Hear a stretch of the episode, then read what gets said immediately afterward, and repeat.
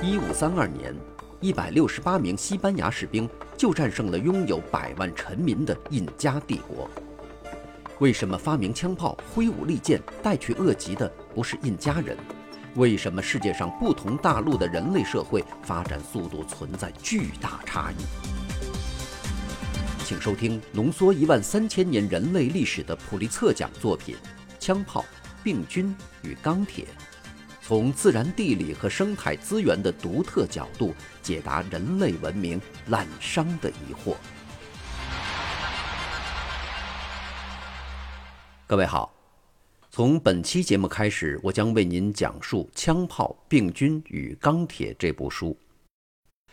枪炮、病菌与钢铁》一九九七年出版时便迅速飞升世界，并于次年获得了美国普利策奖和英国科普图书奖。成为了经久不衰的畅销书。那么，为什么在时隔二十五年之后，我们仍然要为您讲述这本书呢？为什么这部关于人类社会发展史的著作到现在还依旧值得反复阅读和思考呢？在开始讲部这部书的时候，我们首先来了解一下清华大学社会学系副教授闫飞对于这部书的评价。一五三二年十一月十六日，在秘鲁高原上的卡哈马卡，来自西班牙的征服者仅仅率领一百六十八名西班牙士兵，就俘虏了拥有八万士兵的印加帝国的最后一位皇帝。为什么在如此悬殊的人数对比下，印加帝国仍然输掉了战争？这一历史现象，在本书作者贾雷德·戴蒙德看来，关涉一个。有关人类社会发展的核心问题，在现代世界是什么导致了不同民族间的发展差异？为什么权力和财富的分配呈现出当今的格局？为了解答这些困惑，戴蒙德完成了《枪炮、病菌与钢铁》这一巨著。在解释世界各民族发展差异现象时，已有的研究会更加关注种族智力、灌溉系统等等因素。但蒙德认为，种族主义和基因决定论缺乏必要的史实支持。各族群间的确存在技术发展程度的差异，但是并没有可靠的证据可以证明各族群间有智力的差异。相反，在西班牙征服印加帝国的案例里，西班牙征服者的胜利来自四大优势：第一是军事技术优势，即枪炮。西班牙人拥有钢刀、大炮、护甲和马匹，比之印加帝国以石头、青铜棍和木棒为武器的军队拥有巨大优势。第二是病菌，入侵民族带来了杀伤力更强的病菌，他们自身却具有更强的免疫力。疾病的传播又导致了被入侵部落内部的分裂。早在1492年以前。百分之九十五的美洲土著是被欧洲人带来的病菌杀死的。类似的例子还有很多。在美洲以外，譬如一七一三年，欧洲移民把天花带到了南非；一七八八年，英国人把传染病带到了澳大利亚，杀死了大批土著。第三是中央政治组织，行政组织的统一，使得航海这种需要资金、技术、人员、装备的活动成为可能。发达的航海技术又使欧洲民族掌握了侵略的主动权。第四，文字也是造成民族差异的重要原因。西班牙人因为拥有文字，航海的书面记录激发起后来探险者的兴趣，也为他们提供了经验指导。印加帝国缺乏文字，也就缺少关于欧洲殖民者的情报，在信息传播的能力上落后很多。技术、病菌、组织。文字这四个直接因素虽然带来社会发展的优势，帮助西班牙征服者获得一场史诗级的胜利，但在戴蒙德看来，这四个因素并非终极因素。继续向上追溯，可以发现，食物生产及社会间的竞争与兼并都是终极因，征服的各种近因，病菌、文字、技术、集权政治组织都是从终极因发展出来的。其间的因果链在细节上各不相同，但是全部涉及密集的人口与定居的生活形态。由于那些终极因在各大洲上有不同的发展模式，故而各大洲上的征服近因也有不同的发展。为什么食物生产是其中的终极因？戴蒙德指出，地球上所有的人类在大部分时间里靠狩猎、采集来获得食物，只是在过去的一万一千年里，人类才开始转向食物生产。有的族群从来没有学会过食物生产，在懂得食物生产的族群里，有的是自己独立发展出的食物生产，如中国人。而另外一些族群则是靠其他地方传播而来，如古埃及人。因此，在不同大陆的民族能否或者什么时候变成农民和牧民方面的地理差异，在很大程度上决定了他们以后的命运。在此，戴蒙德提出了自己的核心观点：各族群的历史循着不同的轨迹开展，那是环境而非生物差异造成的。换言之，各大陆地理环境的差异，最终导致了现代世界各个民族间巨大的发展差异。地理环境的差异导致了食物生产的地理差异，包括食物生产起源的地理差异，以及食物生产传播速度和质量的差异。食物生产这一终基因，进一步导致了技术、病菌、文字、政治的差异。从而构成了一条完整的因果链，决定了世界各民族不同的发展路径。首先，地理环境对人类历史的影响体现在资源禀赋上。以欧亚大陆与美洲大陆的对比为例，欧亚大陆以东西主轴，东西宽度始终如一；美洲大陆是南北主轴，在中美洲陡然收紧。太阳辐射是地球气候形成的主要原因，不同纬度间气候和自然环境的差异比不同经度间的差异更为显著。同时，美洲大陆适宜生产生活的地区分布不均，会被一些既不适于食物生产，也不适于发展密集人口的地区分隔开来，处于相对孤立的状态。地质、海洋资源、地形破碎和隔离的程度等条件的差异。造成了两个大陆社会发展的差异。在植物方面，人类族群从狩猎采集向食物生产的过渡，需要历经漫长岁月。食物生产制度的渐次形成，乃是许多关于劳力和时间分配的不同决定叠加的结果。伴随着气候变化，获得野生动物的可能性减少，驯化野生植物的可能性不断增加。如果再加上采收、加工、储藏技术的发展与人口密度的增加，发展食物生产是人类社会生存的必然选择。在此背景下，人们开始驯化植物，栽种植物，有意或无心使它们发生遗传变化，变得对人类使用者更有用。相较而言，欧亚大陆更容易发展出农业食物生产，而美洲大陆面积较小。可驯化的植物资源在所有植物种类中本就属于绝对少数，再加上由于缺乏畜牧业带来的动物粪便肥力和播种脱粒动力，而只能人工点种、撒播，使植物驯化种植相对困难。同时，不同地理和生物环境使得不同民族得到的野生动植物组合也不尽相同。动植物组合的某些特点，如更高的生物多样性、更多的一年生植物等，可以有助于它们在自然环境中更稳定地生产粮食。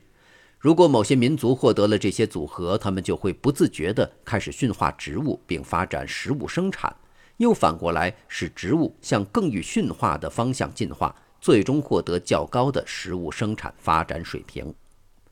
随着人们从迁徙到定居，从采用原始技术到掌握更精致的技巧，能够驯化的植物种类也不断增加。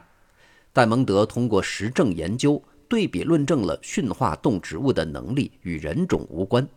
植物的驯化能力取决于整个植物群驯化的可能性。只有这种模式能够产生相对于纯粹采集的额外收益，弥补转变生产方式的机会成本。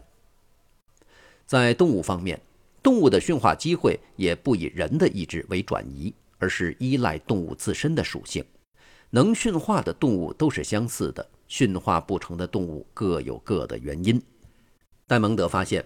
欧亚大陆的环境提供了更多可供驯化的食草性哺乳动物，而这类动物既可用于食物生产，又可作为食物来源，更可以作为粮食的运输工具。一种动植物在某一地区接受驯化之后，就会迅速在气候和环境相似的地区传播开来。当地的居民则不必重新驯化类似的野生品种，从而能够更快地发展食物生产。因此，相比纬度差异较大的美洲和非洲，欧亚大陆的食物能够迅速在同纬度地区传播。这些地区的气候更加相似，因此欧亚大陆的民族可以更快地发展食物生产。食物生产占优势的民族显然会带来更快的人口增长和更高的人口密度。人口增长会带来三方面的主要影响：第一，更多的人口意味着更多的潜在发明者、可采用的发明创造、互相竞争的社会，以及更大的使用和保有发明的压力。这些都为包括金属冶炼、军事动力机械、航海造船等方面的技术发展提供了巨大的动力。第二。更多的人口加上相对稳定且有所富裕的粮食储备，能够养活一批不是生产的人员，负责管理、技术研究类工作。职业军人以及具有统治权威的官员和君主也因此出现了。人口增长带来更大的竞争，竞争之下失败或者被杀死，或者成为奴隶，从而促使等级更加森严的社会制度成型。这种规模较大、人口稠密、等级森严的社会政治组织，有着调动大量人力物力进行长期战争的能力，对维持常备军、派遣探险舰队、组织征服战争至关重要。美洲大部分地区则不具备这样的条件。第三，家畜饲养带来新的病原体，形成大大小小的传染源，密集的人口又为疾病传播创造了机会。欧亚大陆族群在这一过程中因祸得福，获得了对多种传染性疾病的抵抗力。戴蒙德指出，这三点在欧洲对美洲的入侵中均发挥了很大的作用。金属冶炼、军事、机械技术的发展，使欧洲的军事装备和力量远远超过美洲。武器在欧洲人出达美洲时形成了震慑。航海技术使欧洲人可以到达美洲，而美洲人则尚未具备这种能力。更严密的政治组织和专职军队使欧洲获得入侵、征服的力量，并得到全国性的统一支持。美洲的政治组织形式相对松散，力量单薄、不成熟，缺乏组织反抗的能力。当领导者缺位时，变得异常脆弱。此外，文字最初主要服务于专门的政治人才，这一需求促使欧亚大陆部分地区形成文字，发挥记录、传播的功能，帮助欧洲人获得更多对人类社会的历史性认识以及对不同地区状况的了解。军情的探查和汇报也为入侵和征服增加了很大胜算。传染病的洗礼则使欧洲人具备了对这些疾病较强的抵抗力。进入美洲后，他们携带的病菌在缺乏抗原的美洲原住民中肆虐，尤其是天花病毒。在西班牙人1520年入侵时，杀死了阿斯特克近一半人口，并直接杀死了称帝没多久的蒙提祖马二世。其次，地理环境的差异也极大影响了人类社会文化的传播。例如，以南北为轴线的美洲和非洲大陆。比起以东西为轴线的欧亚大陆，人类社会之间、动植物物种之间的交流受到的环境阻力都大很多。在欧亚大陆上可以直接挪用的技术和物种资源，在美洲和非洲大陆上则可能受到气候的限制，需要因地制宜重新改进或无法挪用。此外，在美洲大陆上，大多数掌握文字的社会，并非自己独立创造了文字，而是依靠蓝图复制、向邻近社会借用等方式获得。但是，与文字中心的距离和地理阻碍，又使得美洲社会拥有文字的难度加大。另外，由于地区间的社会相对独立，竞争压力较小，外来威胁少，现有技术即可维持生存需要。对技术的需求也因此相对较小，研发动力不足。技术、作物、文字都是造成欧亚大陆与美洲大陆社会之间差异的重要因素。此外，戴蒙德对为什么是欧洲而非更早开始食物生产、早期优势更显著的肥沃新月地带或中国实现征服进行了简要解释。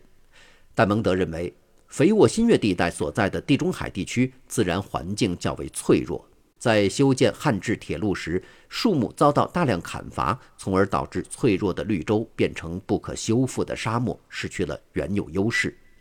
中国的海岸线较欧洲更平直，除西南部青藏高原外，少有难以逾越的高山，因此形成了更稳定的大一统政权。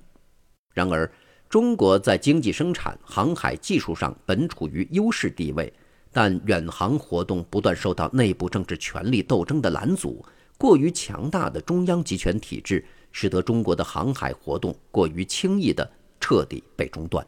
同时，中国与欧亚大陆上其他文明国家之间距离较远，相对孤立，也在一定程度上阻碍了发展。总而言之，在戴蒙德看来，不同的地理环境影响了不同民族的食物生产，而食物生产能力的提高与人口密度的增长相互促进，生产劳作日渐复杂，集约化的食物生产有力地促进了社会的复杂化，因此。在食物生产方面占优势的民族，就会在病菌、文化、政治组织和技术等方面占优势，进而能轻易地战胜在食物生产上居于劣势的民族。由此，民族间产生出不同的发展情况和文明道路。好，感谢您收听这一期的节目。以上是清华大学社会学系的副教授闫飞对《枪炮、病菌与钢铁》这部书的评价。从下期节目开始，将会为您正式讲述《枪炮、病菌与钢铁》。欢迎您到时收听。下期节目我们再见。